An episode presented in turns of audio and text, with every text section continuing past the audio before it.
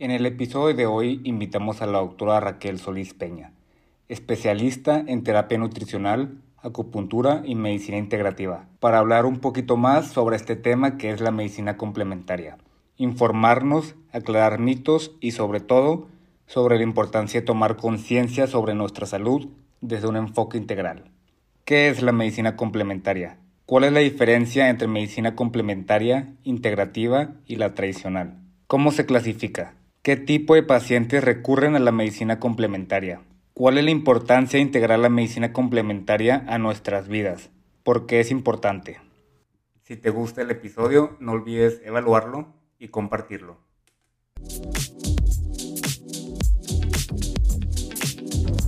Bienvenidos a Vibrando Consciente, el podcast que te invita a vivir tus días de una manera más consciente. Exploramos la gran complejidad de vivir una experiencia humana, aceptando su dualidad y cambios. Un podcast lleno de intención, introspección y, claro, conciencia. Bienvenidos a otro martes de Vibrando Consciente. Soy su queridísimo host Orlando Herrera ya bien metido en esta época navideña, literal yo, el más navideño. Ya urgían estas vacaciones, literal mis glándulas suprarrenales eran incapaces de secretar más cortisol para mantenerme vivo. Ya bien merecidas vacaciones. Y qué mejor manera de pasar estas fechas y terminar el año que con más conciencia. Que al final de cuentas es el propósito de este episodio y del podcast en sí, traerles más conciencia e invitarlos a ustedes a vivir sus vidas con más conciencia.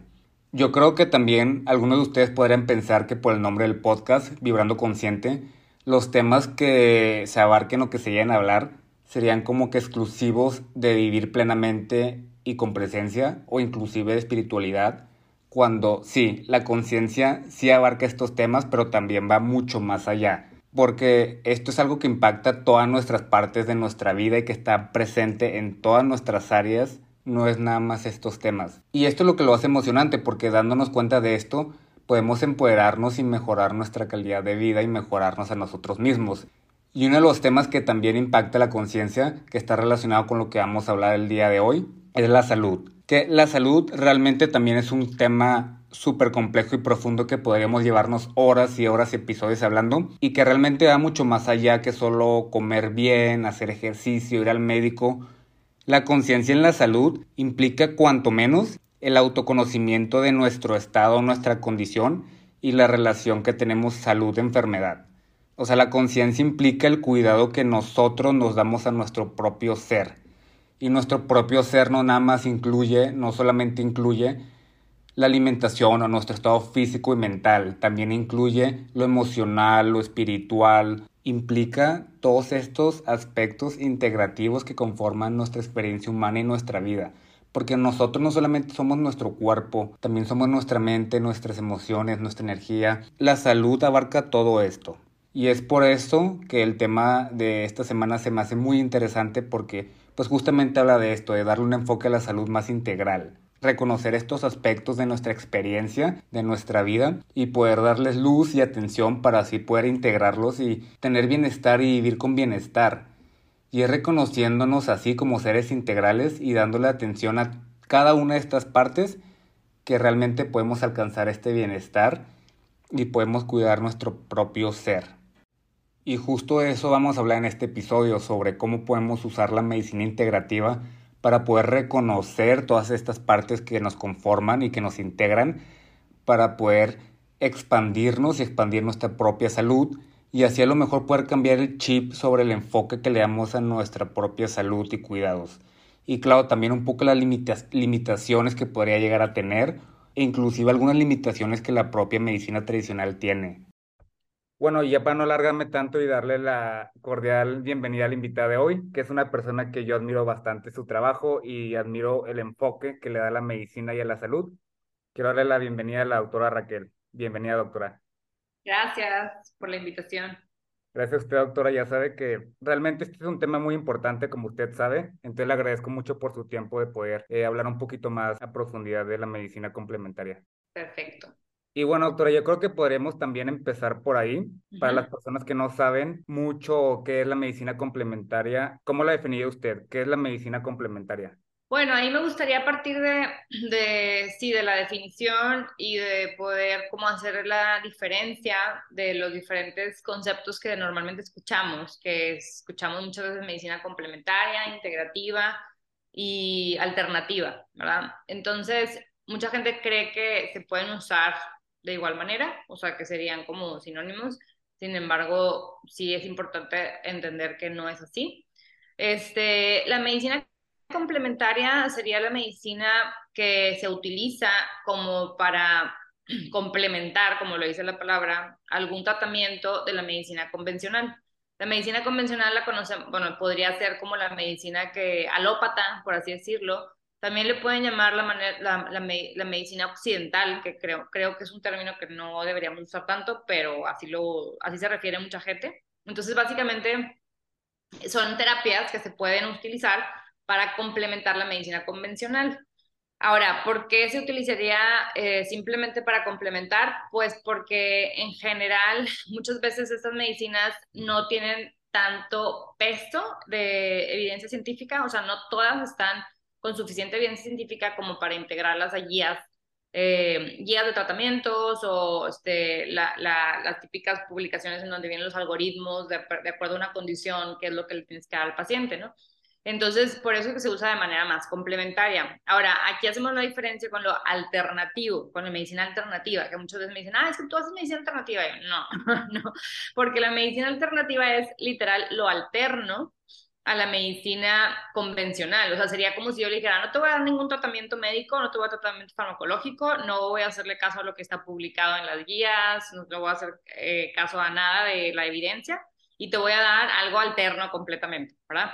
Entonces, ahí pues puede ser un poquito más riesgoso, porque si bien hay algunas medicinas alternativas que son bastante inocuas o que son bastante, pues, este, podríamos considerar que no, no, no van a causar un gran daño, este, eh, lo que sí puede muchas veces causar es que no se haga un diagnóstico apropiado en el momento adecuado. Entonces, eso sería como que algo importante. Este, igual si quieres lo abordamos más adelante, pero lo que sí quería diferenciar es Medicina alternativa es completamente alterno a la medicina convencional, medicina complementaria es complementando la medicina función, digo, la medicina convencional, y la, la otra, el otro concepto que se utiliza a veces es salud o medicina integrativa, que es lo que más, lo más correcto actualmente utilizar. De hecho, las definiciones del, del Instituto Nacional de Salud de Estados Unidos, por ejemplo, pues nos habla más de la, la salud integrativa. Entonces, en la salud integrativa Ah, eh, lo que vemos es la medicina complementaria muy bien integrada a la medicina convencional y utilizando un abordaje interdisciplinario totalmente, 100%. Entonces, se utilizan sí terapias este, de sistemas médicos tradicionales, como la, la ayurveda, algunos elementos de la ayurveda, algunos elementos de la acupuntura, o de la medicina tradicional china, como sería la acupuntura, el qigong, la meditación o la, eh, la, el mindfulness, la atención plena, pues, este, todo esto integrado al tratamiento farmacológico del paciente. Y aparte, pues también cuando se requiere terapia nutricional, generalmente se requiere, yo creo que es algo que normalmente se utiliza, este, y la psicológica, por ejemplo, ¿no? Aunado a una medicina de estilo de vida, o sea, los hábitos y todo eso. Entonces, eso es lo padre de integrativa, que es como un combo, o sea, lleva, sí, lo complementario, pero también un abordaje muy interdisciplinar. Entonces, serían esos tres conceptos, integrativa, complementaria y alternativa. Sí, claro, porque como usted menciona, eso del combo, realmente nosotros como personas venimos como combo, que creo que es lo que la medicina integrativa pretende hacer, o sea, vernos como seres integrales que ocupa pues dar un manejo integral, no nada más enfocarnos en algo, sino pues poder como tratar y nutrir todos nuestros aspectos. Sí, incluso el social, que a veces como que no se toma tanto en cuenta y en la medicina integrativa es algo que me gusta mucho que se tome en cuenta, este Ahorita estoy terminando un fellowship de medicina integrativa de, de la Academy of Integrative Medicine and Health, este, y ellos hacen mucho este abordaje, o sea, me gusta mucho que la mayoría de las actividades que nos ponen, las discusiones que nos ponen es de cómo le vas a hacer para que un paciente con determinado contexto social, o sea, imagínate que es un paciente que vive en una, este, una colonia en donde tal vez no tiene parque cerca o que los parques que están cerca son inseguros, que no tienen ningún ninguna tienda de conveniencia en donde vendan frutas y verduras frescas. O sea, ¿cómo le vas a hacer para que ese paciente mejore todos sus hábitos? No puedes no puedes recomendarle a todos lo mismo porque no todos tienen el mismo contexto, ¿no? Entonces, eso es algo bien bonito que me gusta de la medicina integrativa y que siento que a la definición de la complementaria le falta, o sea, como que no, no tiene necesariamente esa parte.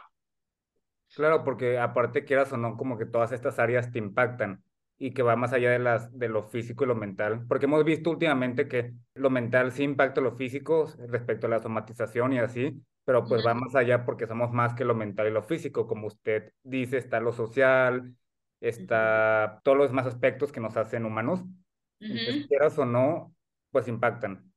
Claro, sí, sí, es algo que es bien importante de tomar en cuenta. Y algo que, que, pues yo muchas veces comento con mis alumnos, que a lo mejor lo comenté en una clase con, en, en, tu grupo, es que este, cuando vemos la definición de medicina integrativa, les digo, bueno, ¿qué les llama la atención de todos estos enunciados que definen la medicina integrativa? Y llegamos a la conclusión que a lo que nos llama la atención es que creemos que es como la medicina debería de ser, nada más que se ha perdido un poco, ¿no? O sea, como pues con, eh, siendo medicina a veces del sistema social, donde no hay tanto tiempo, o sea, no hay, no hay tantos recursos, este, luego también donde nos hemos hecho como muy subespecializados, o sea, como que ya nada más te vas directo al, a lo que a ti te, lo, lo, que a ti te concierne, o sea, lo que tú sabes como, como subespecialista, entonces creo que a veces se pierde un poco esta parte, pero yo creo que todos, o sea, en la medicina deberíamos de tener este abordaje integrativo. O sea, no, es, no, no debería ser como que una rama de la medicina, sino todo lo deberíamos de tener. Sí, además que creo que en las últimas décadas el enfoque de la medicina tradicional como que ha sido en tratar la enfermedad en lugar de tratar al paciente que tiene la enfermedad. Sí, claro, 100%. Y ahorita pues está muy enfocado a, a esto, ¿no? Y, y, bueno, ahorita que mencionas medicina tradicional, hay que hacer también esa, esa diferencia.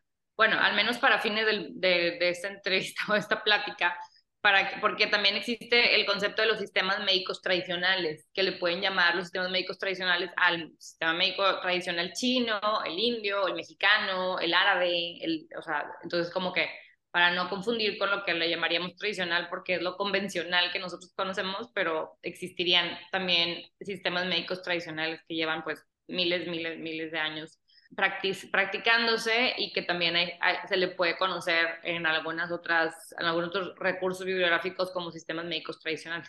Doctora, ¿y cómo se clasifica la medicina complementaria o la medicina integral? Porque recuerdo, por ejemplo, que había mencionado o había leído que había varios aspectos como que los físicos, este, algo más un poquito espiritual.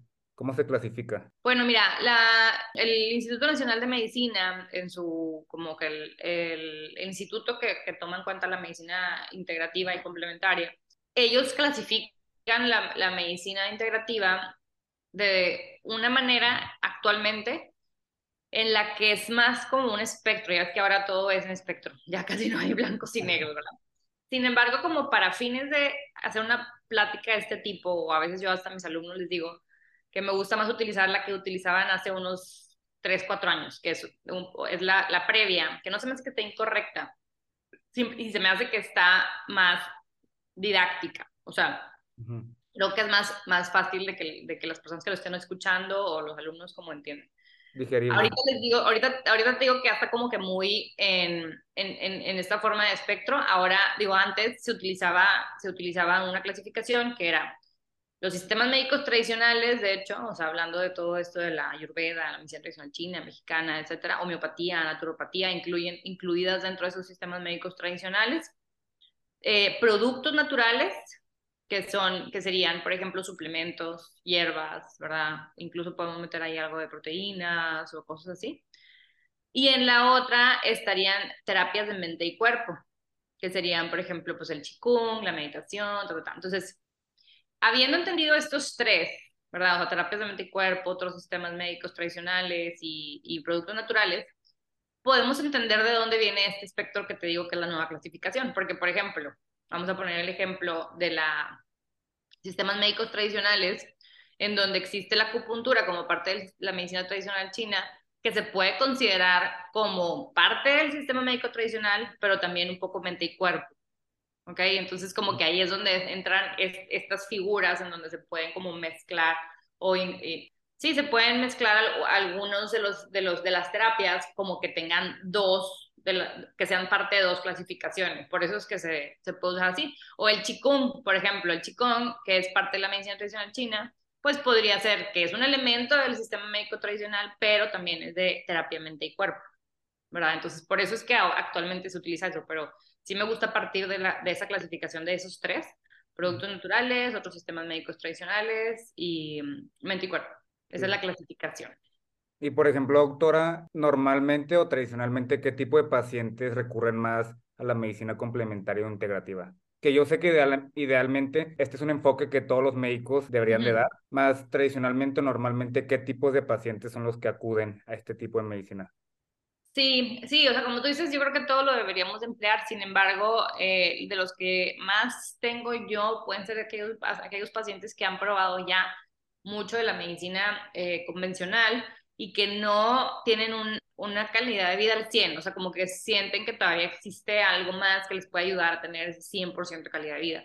O sea, como que se han enfocado mucho solamente a tratamiento farmacológico y, y, ya, o sea, como que no se les han dado las recomendaciones así de estilo de vida o de otras cosas que puedan tener, entonces los mismos, los mismos fármacos a veces pues tienen efectos secundarios, ¿no? Como, cual, o sea, como cualquier, cualquier tratamiento, ¿no? Tiene un efecto secundario, incluso los, los complementarios, ¿verdad?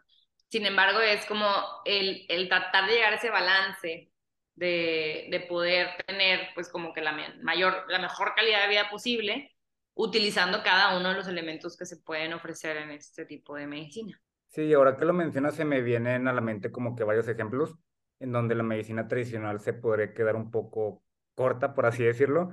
Ajá. Como por ejemplo en personas con enfermedades crónicas o enfermedades terminales, donde yo sé que la medicina que lo he visto de antemano, la tradicional nada más como que da los medicamentos y deja de lado todo lo demás, solo los medicamentos y con eso ya, pero pues también falta la dieta, eliminar todos los factores detonantes, los que exacerben la enfermedad. Y literalmente los doctores te dicen como que no, ya no puedes hacer nada, es el medicamento y ya, cuando realmente que sí puedes hacer más para potenciar tu salud.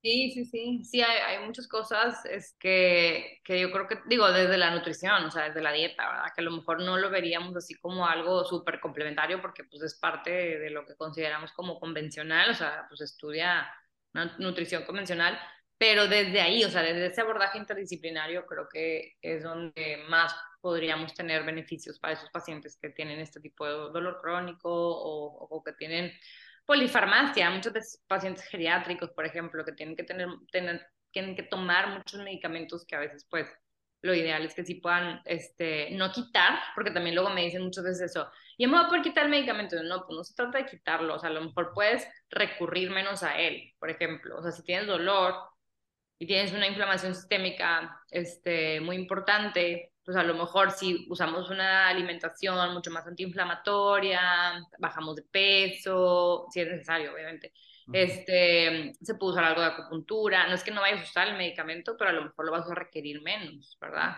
Y siempre de la mano con los otros profesionales de la salud. Jamás yo le voy a decir a un paciente que no, ya no vayas con ese otro doctor y quítate los medicamentos que tienes y quédate con solamente esto, ¿no? Eso sería lo que le llamaríamos algo alternativo. Sí, que también siento que muchas personas tienden a, caer como que en el extremo, porque pues, la medicina complementaria o integrativa es eso, o sea, complementar, como usted dice, la mano de un médico, pero muchas personas como que tienden también a irse al extremo de que siento que no me funcionó la medicina tradicional, entonces voy a recurrir totalmente a la alternativa. O sea, conozco una otra persona que a lo mejor tuvo cáncer Dejó de lado totalmente la medicina tradicional y se fue a la terapia de imanes o terapia alternativa, cuando pues también tiene que darle el manejo de que farmacológico y médico.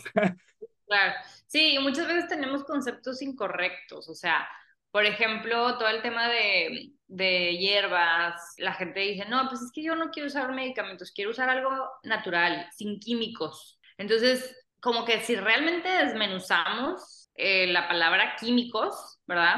Pues a ver, ¿qué significa química, no? O sea, ahora existe la química orgánica y la inorgánica.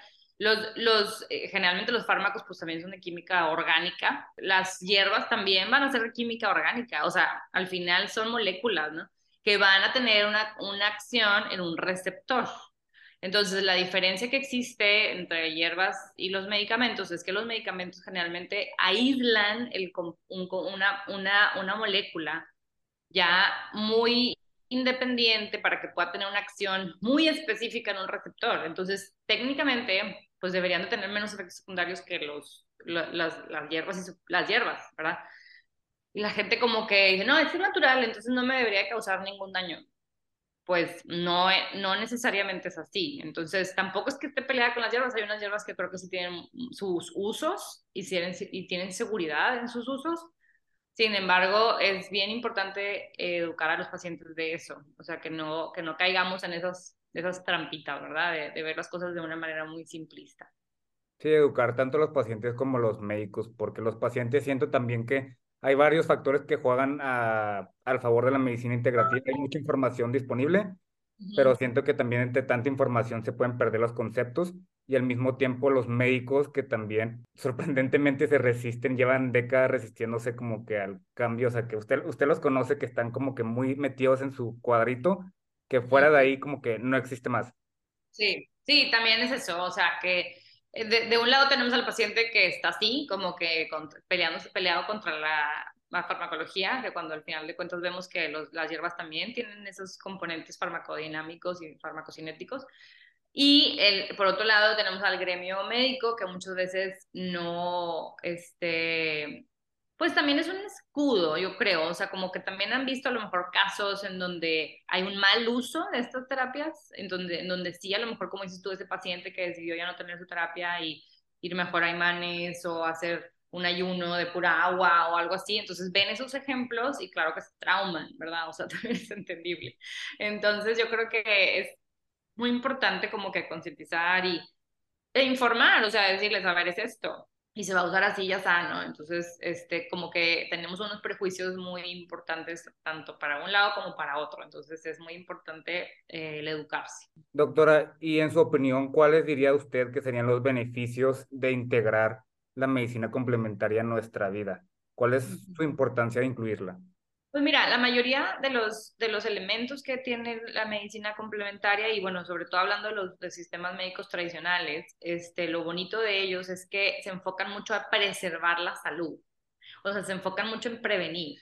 Entonces eso creo que es uno de los mayores beneficios, que no estamos, o sea, porque también luego de repente que hay pacientes que te dicen de que pues es que no, la acupuntura no sirve porque un paciente que yo conozco tenía un tumor en el páncreas, hizo acupuntura y no le funcionó no le va a funcionar para eso, ¿verdad? Obviamente. O sea, ya estamos hablando de que ya tiene un tumor, o sea, si se utiliza toda la filosofía de la medicina tradicional china, ¿verdad? Y, y tampoco estás, o sea, también hay factores genéticos, ¿verdad? También hay factores ambientales que tú no puedes controlar. Entonces, o sea, si se utiliza de manera preventiva para mantenerte en un estilo de vida saludable, con un peso saludable, con una actividad física saludable, con una higiene de sueño, que todos esos elementos los tiene también la medicina tradicional china, entonces, lo más seguro es que tus factores de riesgo van a disminuir, pero no quiere decir quitar un cáncer de páncreas por la pura acupuntura, ¿verdad?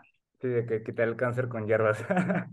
Igualmente, ajá. O sea, hay que evaluar bien ese tipo de situaciones. Como usted dice, que creo que es palabra clave, prevenir, prevenir y preservar la salud. Preservar la salud, sí, exactamente. Es muy importante porque realmente, o sea, la medicina debería prevenir las enfermedades cuando hemos visto que actualmente la medicina tradicional se enfoca en tratar ya la enfermedad cuando está acentuada, ya cuando el paciente está enfermo, cuando debería venir desde atrás de prevenir y que también tiene impacto de que no nomás en el paciente, pero puede ver de que a nivel gubernamental o nacional que el gobierno gasta millones de pesos en enfermedades totalmente prevenibles como la diabetes y la obesidad. Sí, sí, sí. Y, y también se, luego, luego para ellos es así como que la solución, es, tiene hipertensión, dale el antihipertensivo y ya, bye. O sea, yo recuerdo que cuando estaba en, en Londres, eh, mi vecina, bueno, ya tienen un sistema médico de salud que se llama NHS, este National Health System, y la verdad es que es un sistema muy, que funciona, les funciona muy bien, o sea, como, todo tiene sus contras, pero en general está, funciona muy bien. Y recuerdo que le diagnosticaron hipertensión y parte de su prescripción literal y lo que le facilitaron es que ella, aparte que le estaba tomando sus medicamentos, le dijeron, tienes tres meses gratis en el gimnasio que tú quieras, que esté al lado, cerquita de tu casa, o sea, una o dos cuadras que haya cada rato. Y tienes esos, de esos tres meses un entrenador personal que te va a estar poniendo una rutina para que puedas hacer las actividades bajo supervisión y que no te lastimes y todo. Y, y, y es tu tratamiento, o sea, lo tienes que hacer. Entonces eso me encantó, que se me hizo algo, o sea, un súper ejemplo de cómo están queriendo que al final de cuentas pues también disminuya la dosis o que ya no usen el fármaco, ¿verdad? O sea, le están, le están apostando a que el paciente también se eduque y que entienda todo como que cómo funciona realmente esta, esta medicina de estilo de vida también. Claro, y luego llega el paciente con sobrepeso, tabaquismo, con su coca consulta, que le dice, doctor, no me jalan las estatinas. pues sí, o sea, digo, la verdad es que hay que, tienes que educar al paciente y, eso también pasa, falta, pasa mucho, que no, no nos damos el tiempo, no nos damos el tiempo para educarlo porque a veces no lo tenemos realmente. Sí, claro. Entonces, bueno, le quería agradecer por su tiempo, doctora. De verdad, un gusto hablar con usted y muchísimas gracias por tomarse nuevamente el tiempo de hablar de este tema tan importante para nuestra salud. No, hombre, nada, que muchas gracias por la invitación otra vez. Y sí, pues digo, eh, tenemos mucha tela de dónde cortar, o sea, realmente se puede hablar mucho tiempo de esto. Este, igual y en otro episodio lo hacemos más enfocado a algo, en algún, algún, este, alguna condición en particular y el tratamiento integrativo que se le puede dar o, o lo que sea. Este, bueno, muchas gracias por la invitación, Orlando. A usted, doctora, gracias y nos vemos en el episodio de la próxima semana.